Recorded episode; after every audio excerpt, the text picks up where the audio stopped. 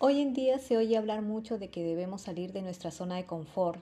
Confieso que cada vez que oigo eso me siento incómoda, pues a mí me agrada estar dentro de mi zona de seguridad.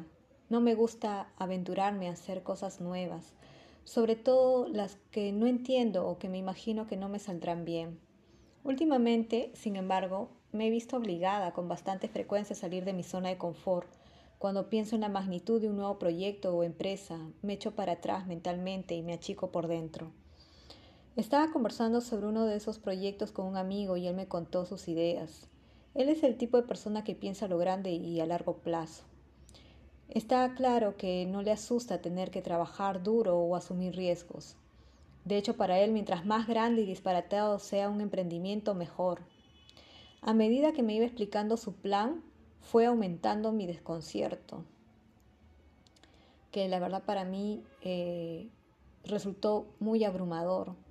Y bueno, traté de, de apoyar su plan, ¿no?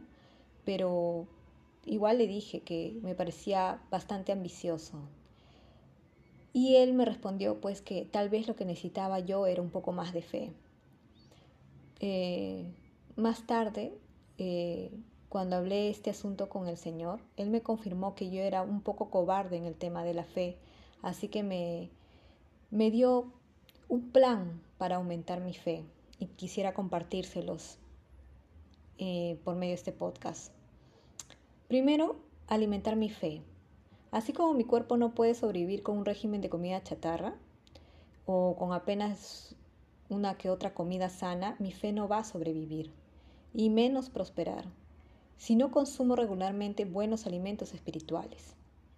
Si tengo el corazón lleno de promesas de Dios, mi fe no temblará fácilmente. Y esto lo encontramos en Romanos 10, 17. Segundo, fortalecer mi fe. La fe no crece cuando todo marcha como de costumbre y sin sobresaltos, cuando todas mis necesidades están cubiertas, cuando puedo encargarme del trabajo por mi cuenta o cuando sé que a qué atenerme. En esas circunstancias me, me va de lo lindo, en verdad.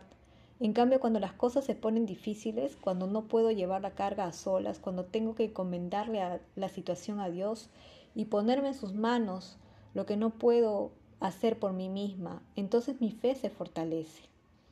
Confía en el Señor con todo tu corazón, no dependas de tu propio entendimiento, Busca su voluntad en todo lo que hagas y Él te mostrará cuál camino tomar.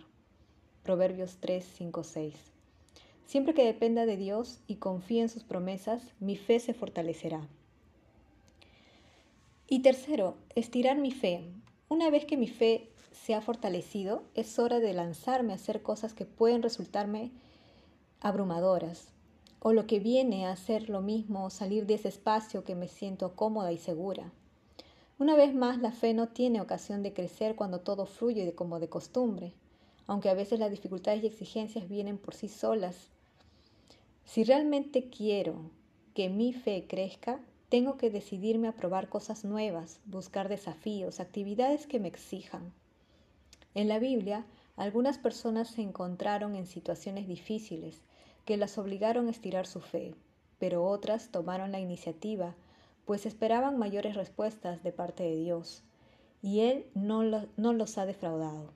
Algunas de las cosas más increíbles sucedieron cuando alguien actuó por fe e hizo algo que para todos los demás parecía una locura. Por ejemplo, una vez los discípulos de Jesús estaban en una barca a varios kilómetros de la costa, cuando Jesús se les acercó, caminando sobre las aguas. Ese fue un gran milagro que reforzó la fe de los discípulos. Pedro, no obstante, fue más lejos, dio literalmente un paso de fe al salir de la barca, poner los pies sobre el agua y dirigirse hacia Jesús. No tenía por qué hacerlo, pero estoy segura de que caminar sobre el agua, aunque fuera solo por un momento, le inspiró muchísima fe. Esto lo puedes encontrar en Mateo 14, 22 al 32. En vista de todo esto, ¿qué sentido tiene fortalecer nuestra fe? Jesús enseñó que una fe del tamaño de un grano de mostaza puede hacer portentos. Puede hacer portentos. Cuando nuestra fe no llega a ser mayor que una diminuta semilla de mostaza, Él se sirve de lo poco que tenemos, pero creo que Él no desea que nuestra fe permanezca tan pequeña. Creo que espera que crezca a medida que lo, que lo vemos obrar en favor nuestro una y otra vez.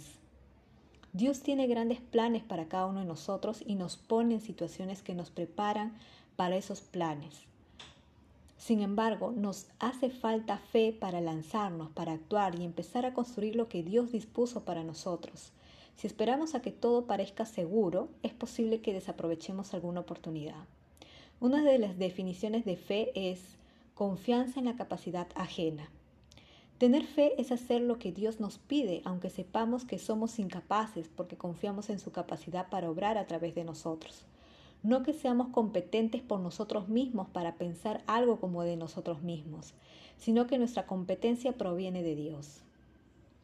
Jesús me ha dicho, bástate en mi gracia, porque mi poder se perfecciona en la debilidad. Según de Corintios 12:9. Que tengas un buen día. Bye.